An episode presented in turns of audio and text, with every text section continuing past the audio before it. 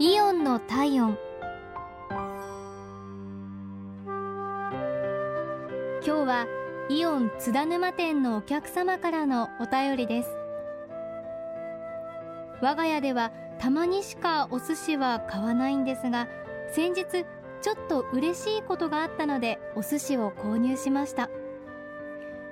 売り場でお気に入りのネタが入った盛り合わせをカゴに入れてレジに並びました。